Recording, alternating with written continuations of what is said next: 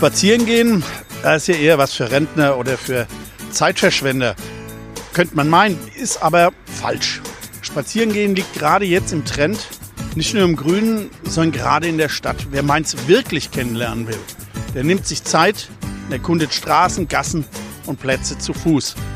Und Neugier ist dabei nicht schlecht und Fragen gibt es ja schließlich auch mehr als genug. Die beantwortet die AZ-Serie Stadtspaziergang jede Woche. Jede Woche wird eine andere Straße vorgestellt mit ihrer Geschichte und ihren Geschichten aus guten und aus bösen Zeiten. Warum Mainz so aussieht, wie es heute aussieht? Die Stadtspaziergänge erzählen es. Und jetzt gibt es das Ganze auch als Hörspaziergang. Und noch ein kurzer technischer Hinweis. Der Hörspaziergang kann jederzeit auch gestoppt werden.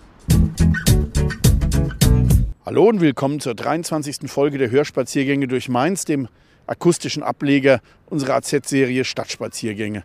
Mein Name ist Michael Bermeitinger, Redakteur der Allgemeinen Zeitung und Autor der Serie. Und wie immer ist auch meine Kollegin Theresa Eickhoff dabei, die unseren Podcast produziert. Heute machen wir mal eine längere Tour durch die Oberstadt vom Fichteplatz rüber zum Stadtpark. Es geht um Freizeit vor 100 Jahren, um Kasernen, Kliniken, Architektur der Kaiserzeit, der Weimarer Republik, der Nachkriegszeit. Es geht um einen Hotspot für Japaner und einen Papst mit Gitarre.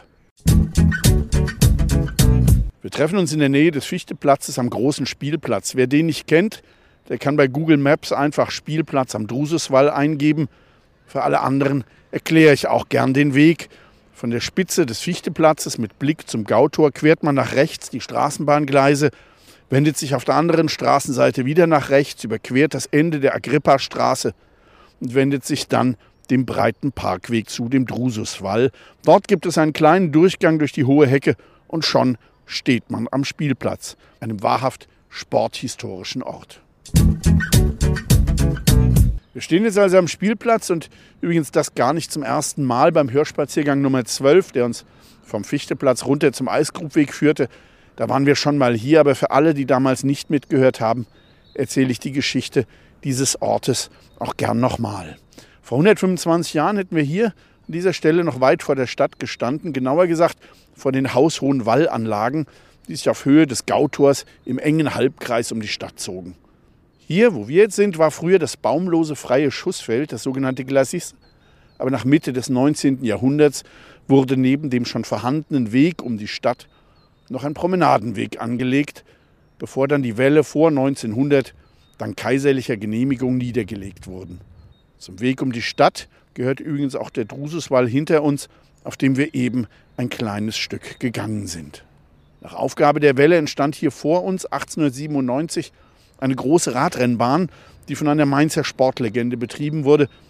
88er Mitbegründer Georg Drescher. Er war Weltrekordgewichtheber, Ringer, Schwimmer und natürlich auch Radsportler. Auf dem Zweirad wurde er Deutscher und Europameister und nahm an den Olympischen Spielen 1900 in Paris teil. Beruflich handelte er mit Opel-Fahrrädern und Nähmaschinen in der Rheinstraße 29. Dennoch hatte Drescher auch noch Zeit fürs Präsidentenamt der Prinzengarde und er war auch noch MCV-Sitzungspräsident. Sporthistorisch besonders wichtig im Innenraum der Betonradrennbahn mit hohen Steilkurven, die im Ansatz noch in der nördlichen Böschung rechts von uns zu erkennen sein sollen, spielte in den frühen Jahren auch Mainz 05. Hier holte sich damals die Spitzenelf des Kreuzers Gneisenau eine 6 zu 2 Klatsche ab. 1200 Mainzer bejubelten den Sieg, aber statt einem warmen Regen für die 05er Kasse gab es eine kalte Dusche, denn der Kassierer brannte mit den Einnahmen durch. 1910 zogen die 05er in ihr erstes eigenes Stadion dort, wo heute der Werksparkplatz von Schott liegt. Und Mitte der 20er war hier auch mit der Radrennbahn Schluss. Stattdessen entstand hier eine große Freizeitanlage für die Mainzer aus der Altstadt.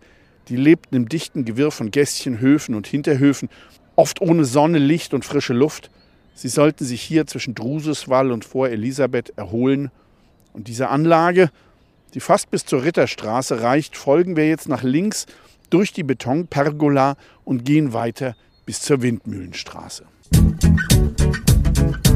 Zur Anlage gehörten Liege- und Spielwiesen, Tennisplätze, Gärten, Spielplätze mit Sandstrand und kleine Karussells oder auch ein kleiner Garten für stillende Mütter, was damals noch sehr fortschrittlich war. Und hier neben uns heute eine Betonfläche war einst ein großes Planschbecken. Sommers pilgerten unzählige Altstadtkinder hier hoch zum Planschi, wo sie im knietiefen Wasser toben konnten. Und zwar kostenlos. Das war wichtig, denn in der Altstadt wohnten damals viele arme Menschen. In den 60er Jahren wurde das Planschi dann in das heute noch bestehende Sprühfeld umgewandelt. Wir passieren jetzt die Betonpergola, wo es einst eine Kleinkinderstube und einen Erfrischungsraum mit Milchausschank gab. Danach folgte eine Spielwiese für Kinder und im Anschluss der Blütengarten für ältere Leute, wie es in der damaligen Beschreibung Ende der 20er Jahre hieß. Bevor wir weiter in den 20er Jahren rumspazieren, wenden wir im Weitergehen unseren Blick nach rechts zu den kleinen Hochhäusern am Vor Elisabeth. Heute ziehen sie kaum Blicke auf sich, aber zu ihrer Bauzeit Ende der 50er Jahre waren sie noch etwas Besonderes. Die X- oder Sternhäuser sollten Teil des angedachten Hochhausgürtels rund um die Stadt sein, von dem aber nur noch die Hochhäuser am Taubertsberg und am Volkspark verwirklicht wurden. Die Sternhäuser galten damals als der letzte Schrei, auch weil sie nicht nach dem traditionellen Muster für Familien mit Kindern gebaut wurden, sondern ganz betont auch für Alleinstehende, wie Singles damals genannt wurden. So verfügten die beiden X-Häuser am Vor Elisabeth über 60 Dreizimmerwohnungen, 120 Ein- und eineinhalb Zimmer-Apartments und über vier luxuriöse Fünfzimmerwohnungen in den zurückgezogenen Dachgeschossen. Der Bau kleinerer, wenn auch sehr komfortabler, moderner Wohneinheiten war unter anderem dem Umstand damals geschuldet, dass nach dem Krieg viele Frauen allein geblieben waren. Viele von ihnen waren jung und kinderlos zu Kriegerwitwen geworden und heirateten nie wieder. Andere blieben unverheiratet, weil Millionen Männer der Todesjahrgänge 1915 bis 1928 gefallen waren. Man nannte sie die Generation der vergessenen Frauen. Wir gehen jetzt weiter zum Fußgängerweg über die Windmühlenstraße, an der links von uns ein Stück die Straße hinunter in den 20er Jahren die Zitadellenschule errichtet wurde. Es waren einstöckige Pavillons, die um einen Schulhof gruppiert waren, der sich zur Windmühlenstraße hin öffnete. Eine breite, aber nicht sehr hohe Treppe die von dort auf die Wiese führt, zeigt heute noch den damaligen Aufgang zum Schulhof. Ebenso sind zwei Brunnen erhalten, die damals der Bewässerung der schuleigenen Beete dienten. Die Schüler lernten hier das gärtnerische Arbeiten. Von einem Teil der Fläche steht heute ein Containerkindergarten. Wir überqueren jetzt die Windmühlenstraße und treffen uns auf der anderen Straßenseite, fast an der Ecke zum Vor Elisabeth wieder. Wir gehen auf dem rechten der beiden Parkwege weiter durch die Anlagen, die teilweise in den letzten Jahren sehr schön wieder in den alten Zustand gebracht wurden. Hier auf der Fläche gleich hinter der Ampel waren einst Tennisplätze für die französischen Offiziere, die nach dem Abzug der Franzosen 1930 dann öffentlich waren. Heute ist hier eine Wiese für Hobbykicker. Rechts von uns auf der anderen Straßenseite des Vor Elisabeth stand früher eine Kasernenanlage aus der Kaiserzeit, die das ganze Straßengeviert einnahm, auf dem heute größtenteils das Marienhausklinikum steht. In der Elisabethenkaserne, deren alte Mauern man ja teilweise noch sieht, war damals das Infanterieregiment 88 stationiert. Ein Gebäude vom Komplex ist noch an der Jägerstraße erhalten. Ein Straßenkarree dahinter, das wir jetzt gar nicht sehen können, also jenseits der Goldgrube, gab es damals noch eine große Kaserne. Die Generalfeldzeugmeister oder auch kurz GFZ-Kaserne, die heute noch von der Bundeswehr genutzt wird. Einst lag dort das Fußartillerieregiment Nummer 3, ab 1936 die Beobachtungsabteilung 36, eine tief tragische Einheit. Mit 600 Mann marschierten sie bis Stalingrad, gingen dort mit Hunderttausenden anderen zugrunde.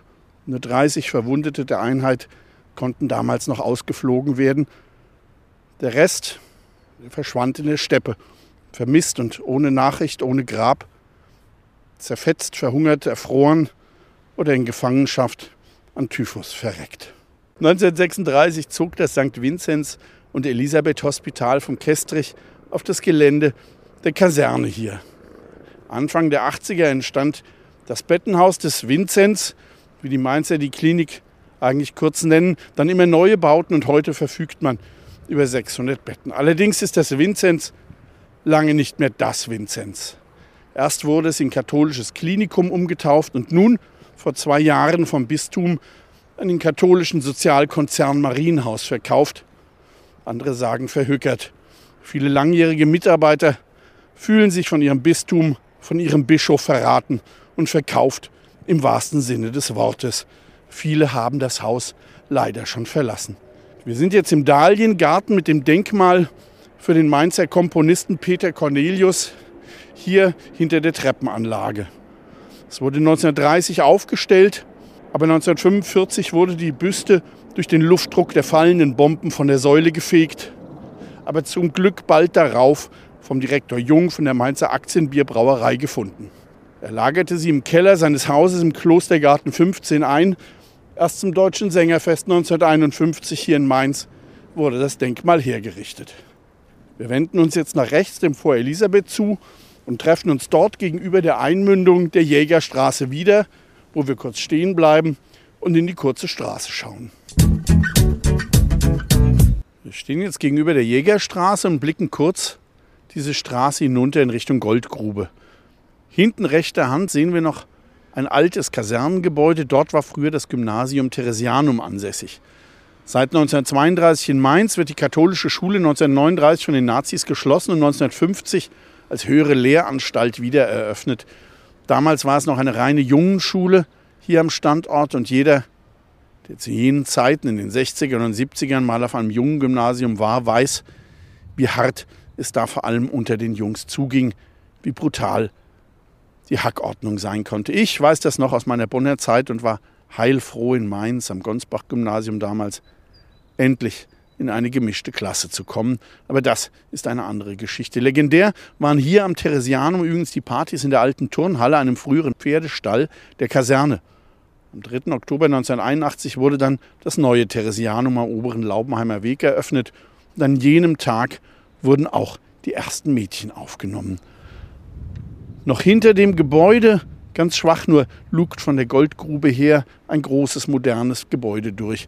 Das ist die neue Mainzer Goldquelle an der Goldgrube. BioNTech. Nach Gutenberg und Jürgen Klopp trägt nun das geniale Professorentrio Türeci, Shahin und Huber erneut den Namen unserer Stadt in alle Welt. Apropos Goldgrube, der Straßenname, der dem alten Flurnamen entlehnt ist, sagt genau das aus, nach was er klingt. Er steht für einen Acker, der besonders hohen Gewinn abwirft. Wir wenden uns jetzt aber nach links in die hier beginnende Neumannstraße und gehen bis zur Einmündung der Ritterstraße. Das ist dort, wo die Neumannstraße einen starken Knick nach rechts macht. Und dort bleiben wir stehen. Wenn wir gerade ausschauen, sehen wir links neben der Einmündung der Ritterstraße hinter hohen Bäumen ein hübsches Wohnhaus vom Ende der 20er Jahre. Um seinen damaligen Eigentümer rankt sich eine wilde Geschichte. Es handelt sich um den damaligen Caritas-Direktor Alois Strempel. Der Gottesmann war 1925 im Auftrag einer einfachen rheinhessischen Familie in die USA gereist, um ihr dort eine zig Millionen Dollar Erbschaft zu sichern. Doch seine Mission blieb erfolglos angeblich. Dafür hatte er selbst plötzlich viel Geld, zog mit seiner Mutter ins Nobelhotel Hof von Holland, leistete sich Auto mit Chauffeur, organisierte für die Rettung des Doms damals Unsummen und auch das Caritas-Haus an der Dagobertstraße konnte Ende der 20er gebaut werden. Und er bezog dieses schöne Haus hier links von uns in damals schon nobler Lage. Kein Wunder, dass die rheinhessische Familie glaubte, dass sie betrogen wurde über ein Jahrzehnt prozessierte sie gegen ihn. Selbst Göring wurde eingeschaltet, aber 1944 starb Strempel. 1949 berichtete der Spiegel nochmals, aber dann wurde es still um den Fall. Wir stehen jetzt an der Ecke zur Ritterstraße, ein Mainzer Foto-Hotspot, aber nur für wenige Tage im Jahr, immer dann, wenn um Mitte April die japanische Zierkirschenallee in voller rosa Blüte steht. Mal blühen die Bäume schon um den 12. April. Letztes Jahr war es aber fast zwei Wochen später und nach dem Schnee- und Kälteeinbruch dürfte es dieses Jahr auch wieder etwas später werden. Rumgesprochen hat sich die faszinierende Pracht auch bei den Japanern der Rhein-Main-Community. Zumindest sieht man hier immer wieder Menschen aus dem Land der aufgehenden Sonne, für die die Kirschblüte schon immer ein wichtiges Symbol ihrer Kultur ist. Die hier gemachten Selfies werden sicherlich rasch in die Heimat geschickt und vielleicht sind sie auch gut gegen das Heimweh im Frühling, wenn daheim das Kirschblütenfest gefeiert wird. Zu den treuen Fotografen in der Ritterstraße gehören allerdings auch die Herren und Damen des Verkehrsüberwachungsamtes, die hier auch abseits der Kirschblüte immer gern Bilder machen, immer Leuten auf der Spur, die drei oder vier Kilometer zu schnell sind. Wir drehen uns jetzt daran mal kurz rum und schauen auf die andere Seite der Neumannstraße, auf den langgestreckten, um die Ecke gezogenen Baukomplex. Da muss man vorne anfügen, dass die großflächige Bebauung in dieser Gegend wie auch in der gesamten Oberstadt in den frühen 20er Jahren begann und oft war die französische Besatzungsmacht der Treiber, die Wohnungen für ihre Soldaten, vor allem für Offiziere und Unteroffiziere forderte.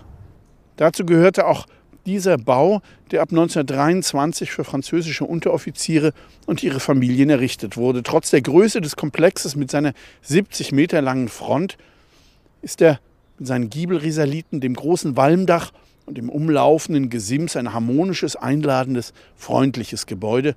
Davon könnten sich die Erbauer heutiger riesiger Blocks wie zwischen der Rheinallee und dem Zollhafen eine dicke Scheibe abschneiden. Wir wenden uns jetzt weiter der Neumannstraße zu und gehen weiter hoch bis zur Goldgrube. Weitere Beispiele für die Bauten für die französische Besatzungsmacht die meistens für das Reichsvermögensamt von der Stadt dann ausgeführt wurden, gibt es in der Oberstadt etwa am Fort Josef, in der Innenstadt, in der Kaiser-Friedrich-Straße, in der Neustadt, im Barbarossa-Ring und in Gonsenheim an der Lennebergstraße. Aber das sind nur einige Beispiele. Sie alle sind sehr wertig und sehr anspruchsvoll ausgeführt und sind heute noch sehr beliebte Wohnadressen. Wenn wir nun die platzartige Aufweitung der Neumannstraße verlassen und die Straße wieder schmaler wird, sehen wir dort rechter Hand drei Gebäude mit Flachdach. Sie sind baugeschichtlich interessant, denn solche Anlagen der Moderne unter dem Einfluss der Bauhausarchitektur sind sehr selten in Mainz. Sie sind nur wenige Jahre älter als der eben beschriebene große Komplex für die Franzosen, aber doch eine ganze Architektengeneration voneinander entfernt. Sie wurden 1932 vom Mainzer Architekten Schieker für private Auftraggeber errichtet. Die Hausnummer 5 das mittlere der drei Flachdachgebäude war 1934 im Katalog der Bausparkasse Mainz enthalten, in dem Häuser und deren Finanzierungsmodelle vorgestellt wurden. Die Baukosten ohne Grundstück wurden mit 14.600 Mark angegeben. Bei einem Bausparvertrag von 15.000 Reichsmark betrug die monatliche Abzahlung 60 Mark. Die Bauplätze waren übrigens günstig, denn die Stadt wollte die Bauaktivität in der Weltwirtschaftskrise ankurbeln. Glücklicherweise präsentieren sich die Häuser äußerlich in einem kaum veränderten Zustand. Ein gleichartiges Haus findet sich unweit von hier in der Hechtsheimer Straße 105. Dort kommen wir nachher auch noch vorbei. Wir gehen jetzt weiter an die Einmündung in die Goldgrube und bleiben dort kurz stehen.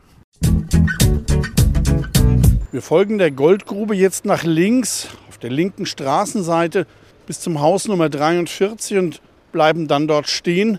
Aber wir haben vorher schon ein Auge auf die Nummer 33 und auch auf die Nummer 35, die von der gleichen Bauart sind, über die ich gleich bei der Nummer 43 etwas erzählen werde.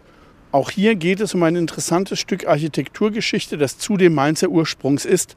Es geht um die Stahlhäuser der MAN aus Gustavsburg. Die Geschichte führt uns zurück ins Jahr 1947, als die MAN, die Maschinenfabrik München, Augsburg, Nürnberg, nach neuen Märkten suchte bei der großen Wohnungsnot, die damals nach den Bombenangriffen herrschte, kam man auf den Bau von Fertighäusern und zwar aus dem Material, das man bei der MAN am besten kannte, Stahl. Schon 1948 begann im Werk Mainz-Gustavsburg, das noch bis Kriegsende U-Boot- und Panzerteile, aber auch Raketenabschussrampen gebaut hatte, die Produktion. Die ersten Häuser wurden in einer Musterhaussiedlung in Gustavsburg errichtet die heute noch existiert. Diese Gebäude hier wurden alle in den Jahren 1948 und 1949 gebaut. Wir stehen jetzt an der Nummer 43, betrachten uns das Gebäude, dessen Konstruktionsprinzip relativ einfach ist. Im Werk wurden die Wandelemente aus einem Millimeter starken Stahlblech gefertigt, vor Ort hier auf ein gemauertes Fundament gesetzt und mit einem Stahlrahmen verschraubt. Es gab verschiedene Haustypen mit verschiedenen Grundflächen. Da aber nur die Außenwände tragend waren, konnte der Innenraum individuell gestaltet werden. Nur eine Funktionswand war vorgefertigt, die zwischen Bad und Küche, in der dann alle Wasserleitungen verliefen. Küche und Bad konnten als Fertigensemble so gekauft werden, was den Basispreis von 18.000 Mark rasch auf 30.000 hochtreiben konnte. Das war nicht ganz billig für damalige Verhältnisse. Die Produktion der MAN-Häuser endete bereits 1953, weil sich das Geschäft dann doch nicht so lohnte, wie MAN es sich erwartet hatte, respektive es andere Geschäftsfelder gab, die im Aufbau lohnender waren. Von den insgesamt 230 MAN-Häusern existieren nur noch etwa 40 in ganz Deutschland, davon allerdings etliche in Mainz und Umgebung. So gibt es noch die besagte Siedlung mit mehreren Häusern in Gustavsburg, dann hier drei Häuser an der Goldgrube und auch ein weiteres im Schlesischen Viertel und sie sind allesamt in schönem Zustand. Rechts von uns ist die St. Albanskirche, die ebenfalls aus den frühen Nachkriegsjahren stammt. Gegründet wurde die Gemeinde zwar schon 1930, nutzte anfangs eine Militärwagenhalle als Notkirche, doch als man 1939 endlich eine richtige Kirche bauen wollte, da brach der Krieg aus. Es dauerte dann bis 1952, bis endlich der Kirchenbau hier eingeweiht werden konnte. Ein schönes Ensemble mit der giebelsichtigen Hauptfassade, dem quergestellten Turm und dem Pfarrhaus, das leider durch den auf die Wiese gestellten Gemeindesaal etwas leidet, aber es war wohl nötig. Wir gehen jetzt weiter bis zur Kreuzung mit der Hechtsheimer Straße. Das ist die von hier zu sehende große Ampelkreuzung. Und wer will, der kann dort an der Bäckerei schräg gegenüber ein Päuschen einlegen.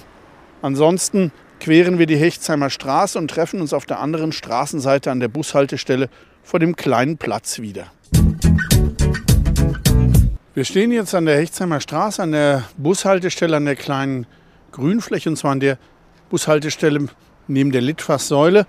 Bevor wir uns jetzt uns Richtung Stadt wenden, noch ein kurzer Blick rüber zum Rewe Getränkemarkt, denn dort war früher der Pomona Biergarten, benannt nach der römischen Göttin der Baumfrüchte.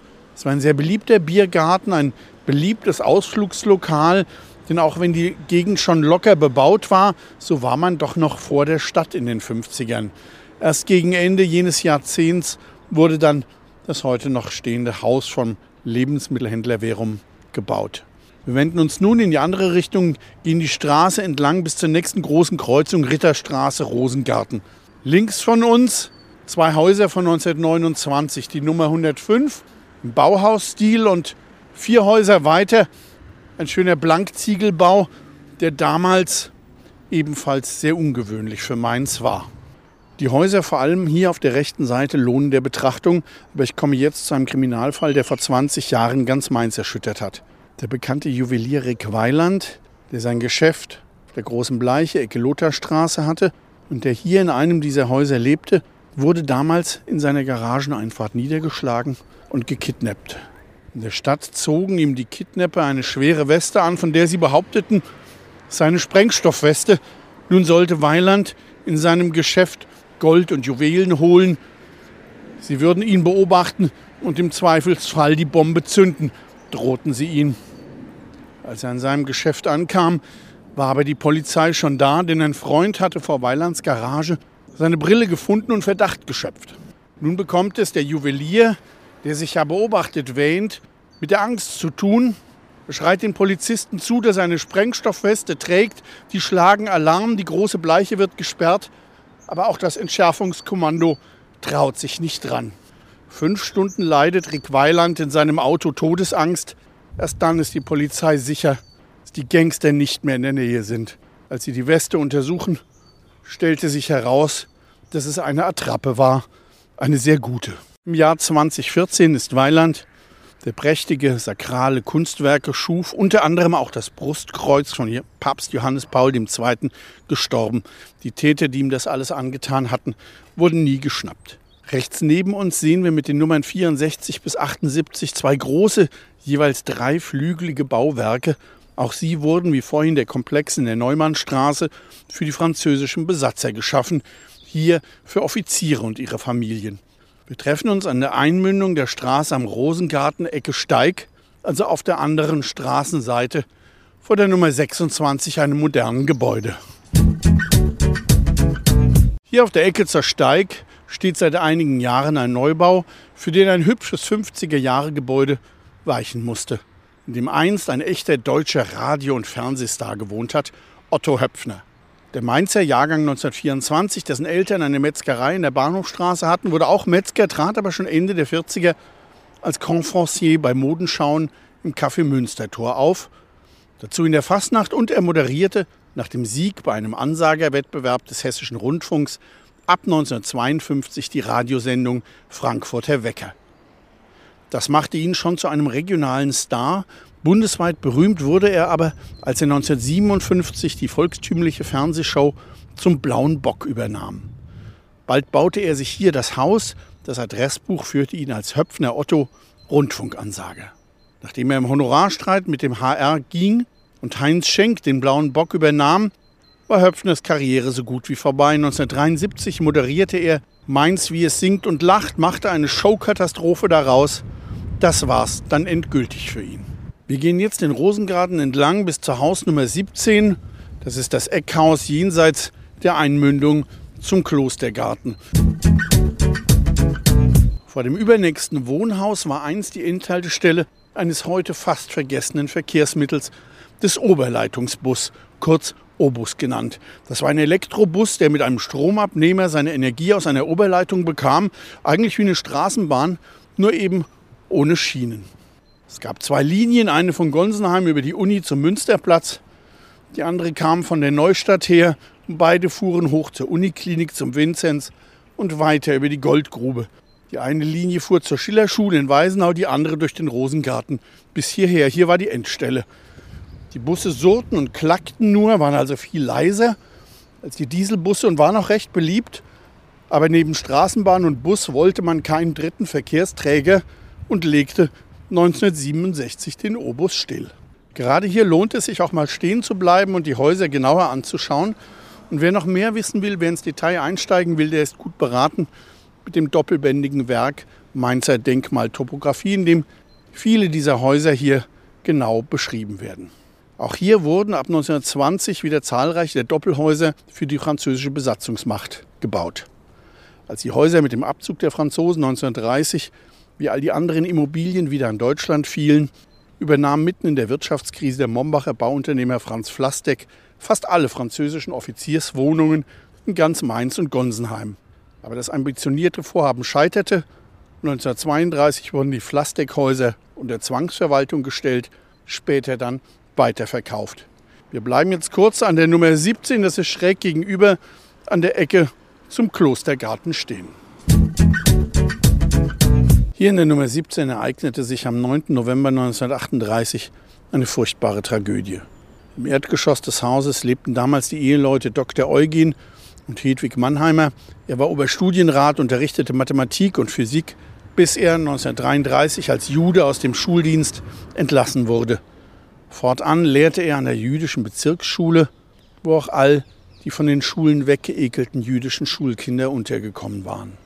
Doch im Sommer 1938 besuchten die Mannheimers ihren Sohn, einen Arzt in den USA, der sie zum Bleiben bewegen wollte. Doch sie lehnten ab, denn Mannheimer fühlte sich verantwortlich für seine Schüler in Mainz und beide glaubten, dass es schon nicht so schlimm kommen würde.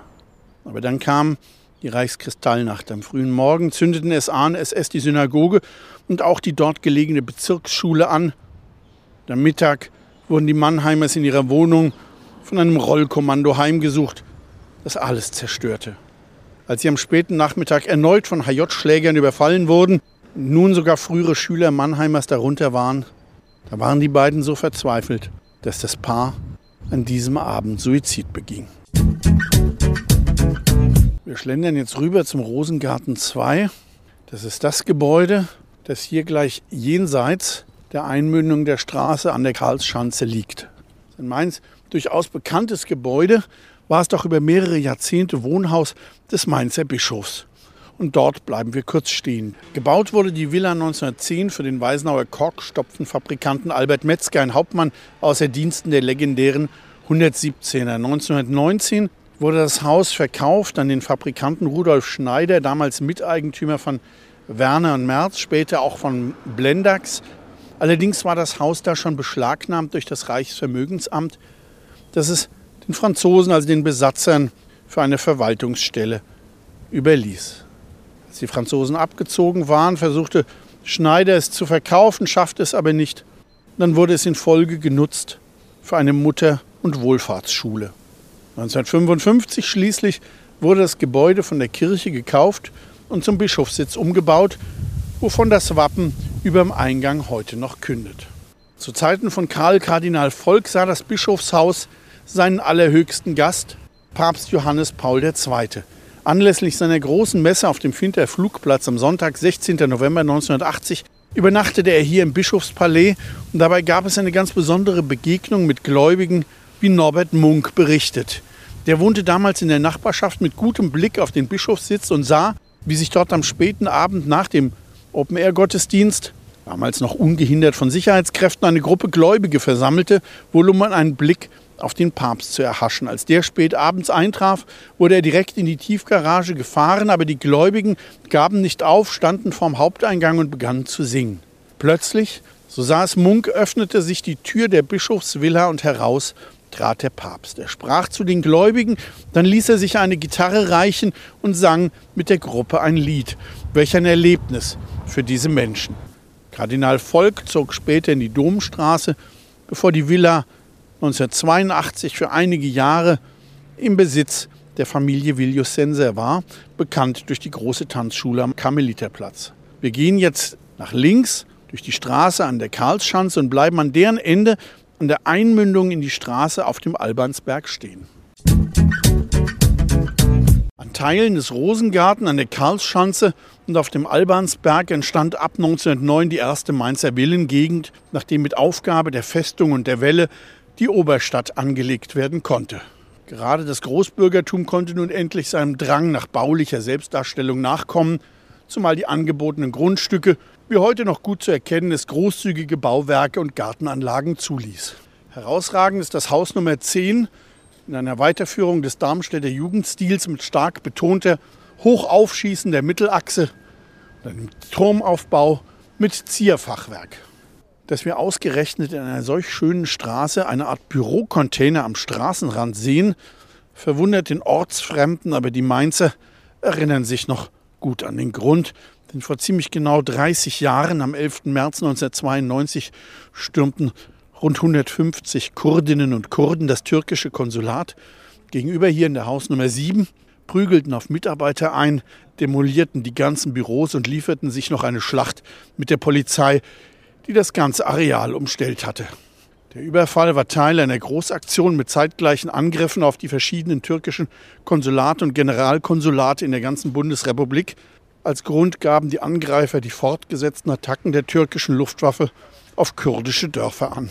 Seither wird das Konsulat rund um die Uhr von Polizisten bewacht, wofür sie einen beheizten und klimatisierten Wohnwagen erhielten. Als er 2017 entfernt wurde, waren sie fortan Wind und Wetter ausgesetzt oder mussten in ihren Wagen schwitzen oder frieren. Erst nach langem Hin und Her wurde den Beamtinnen und Beamten der Container hingestellt. Wir bleiben jetzt kurz an der Einmündung der Karlsschanze in den Albansberg stehen und betrachten uns das Eckhaus, die Karlsschanze 16. Das ist ein überaus spannendes Gebäude, das 1909 für den Fabrikanten Ludwig Meyer errichtet wurde. Er war Inhaber der gleichnamigen chemischen Fabrik auf der Ingelheimer Aue IHK-Präsident und 1932 auch Gründungsmitglied des Rotary-Clubs in Mainz. Doch als Jude wurde er im April 1933 bei der IHK aus dem Amt gedrängt und seine Fabrik in den 30er Jahren von den Nazis arisiert, wie es damals hieß. Den Krieg überlebte er in Frankreich, er starb 1953 in Garmisch-Partenkirchen. Die Villa wurde 1909 vom Darmstädter Architekten Jakob Krug erbaut, der im Villengebiet noch mehr Gebäude errichtet hatte, zum Beispiel die eben gesehene Karlsschanze 10. Hier die Nummer 16 wurde im Krieg bis auf das Erdgeschoss zerstört, aber unter Beibehaltung der Proportionen und Wiedererrichtung wichtiger Elemente wie etwa dem runden Turm geschickt neu aufgebaut. Im Original erhalten ist das Hauptportal mit seinen glasierten Ziegeln oder das gerundete Vordach auf geschmiedeten Voluten. Wir gehen jetzt hier runter bis zur Abtsgasse in Richtung Stadtpark. Und wenn wir der Gartenmauer folgen bis zur Garage der Nummer 16, sehen wir, dass diese ebenfalls mit glasierten Ziegeln verziert ist. Ein wirklich schönes Ensemble, aber dann türmt sich hinter dem Garten schon direkt am Stadtpark ein riesiges, modernes, fast monströses Gebäude auf, wie eine riesige Wand und gegenüber den feinen Details der alten Villen einfach ein grobschlächtiges Stück Protz. Das ist natürlich nur meine unmaßgebliche Privatmeinung, aber manchmal frage ich mich schon, wer sowas genehmigt. Wir gehen jetzt weiter bis zu der schönen alten Laterne mit dem Schild Abtsgasse. Wir blicken jetzt hier hinunter in den Stadtpark, wo einst das kurfürstliche Lustschloss Favorite lag, das 1793 bei der Belagerung von Mainz zerschossen und nicht wieder aufgebaut wurde. Aber schon relativ früh im 19. Jahrhundert entstand hier eine große Parkanlage, auch mit Gastronomie, mit Musik, ein beliebter Ausflugspunkt für die Mainzer, vor allen Dingen, weil man damals, als das alles noch unbebaut war, hier unterhalb zum Rhein einen wunderschönen Blick auf die Silhouette der Stadt hatte. Aber dazu später irgendwann einmal mehr. Nun sind wir am Ende unserer Oberstadttour. Vielen Dank, bis nächstes Mal und tschüss. Hörspaziergänge durch Mainz ist eine Produktion der VAM von Allgemeiner Zeitung, Wiesbadener Kurier, Echo Online und Mittelhessen.de. Redaktion Michael Bermeitinger. Produktion Theresa Eickhoff. Erreicht uns per Mail an audio.vm.de.